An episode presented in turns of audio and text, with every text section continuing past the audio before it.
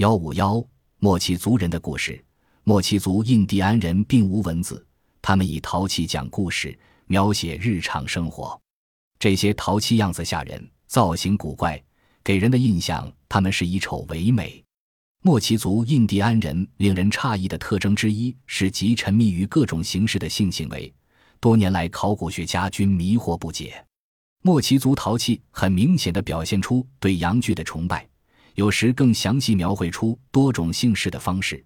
莫奇艺术只是不描绘可置怀里的性行为，因此，一些考古学家相信莫奇人绝非存心淫秽，而是要利用图画宣传各种形式的节育方法。有些考古学家则不以为然，他们相信这些反常性行为对那些印第安人也许具有某些宗教意义，但这尚待详细研究。今天。一个匆匆路过的旅客来到秘鲁北部接近海岸的威鲁河流域，似乎只会看到一大片干旱贫瘠、尘土飞扬的土地。不过，这个寸草不生的流域隐藏着两千多年前在这里生息的一个民族某些令人惊异的史实。这些人对人类行为较不寻常的方面，例如以活人献祭、变态性欲和各式各样的体型、身体残缺等，颇有偏视。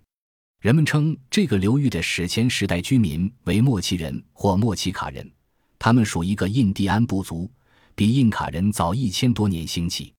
全盛时期的势力范围北至厄瓜多边境，南及今天秘鲁首都利马以北的内皮纳河河谷。从迄今发现遗物包括不少独特的陪葬陶器来看，他们文化发达，在性和宗教方面抱极奇怪的观念。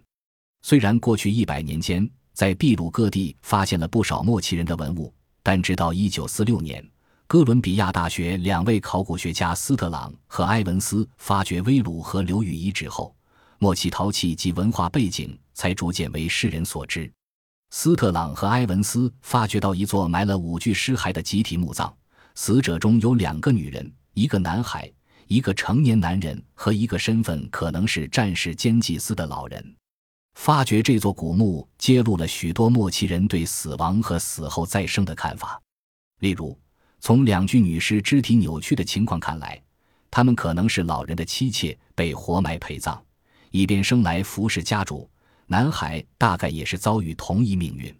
那个成年男人则无疑是殉葬者，他双膝和脚都被绳子捆绑。此外，两位考古学家掘出别的一些大小器物，有珠子、布片。二十八个陶罐，一个镶金的红铜口罩，凡此种种，证明莫奇人极为注重来生，显然想把死者连同他的所有财物送进阴间。一些墓葬甚至有一根空心藤插入死者口中，伸出地面，让死者亲属能够继续给死者喂食物。不过，使我们对莫奇印第安人有更深切了解的。还是那些在威鲁河流域遗址以及在秘鲁各地出土的陶器。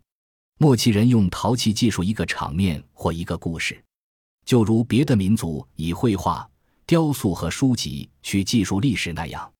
莫奇人没有文字，不能凭书写记载事迹，他们的才能、技艺都运用到制造陶器方面，大概因此而制成形体独特的陶器，如壶嘴造成凳形的水壶。上述两人搀扶一名醉汉。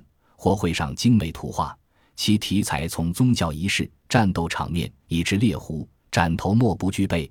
考古学家仔细研究这些特征，拼缀出以公元前一百年末期人兴起到公元七百年前后衰亡的这段时间日常生活的大致情况。外星人加以涉猎也感趣味盎然。在末期人的社会中，宗教信仰及其仪式或类似的习俗显然起过重大作用。许多莫奇陶罐都画上一种特别仪式：一群人向一个头顶和双肩发出亮光的人奉献一只大杯。这种仪式，莫奇人认为非常重要，正如耶稣钉十字架之子基督徒一样。许多考古学家认为，大杯里面盛着的也许是人血，因为许多这种图画描绘从俘虏身上放血的场面。在此种仪式上出现的其他人物，似乎是些半人半鸟。或是具有人类形象的猫科动物，这些图画面中奇形怪状的人物总是在进行各种活动，反映出莫奇人至为怪诞的趣味与偏嗜。一个在陶制器物上长期人盛行同性恋，男女皆然。在印卡人看来，任何反常的性行为都是可憎的，因为他们认为单进行性行为而不生育是极端浪费人类的种子。印卡人如果发现有人搞同性恋，必毫不留情消灭这些人家的家口财物，以阻遏这些行为。但他们充其量也只是局部限制。根据历史记载，西班牙人初到秘鲁时，当地土人的反常性行为仍然十分盛行。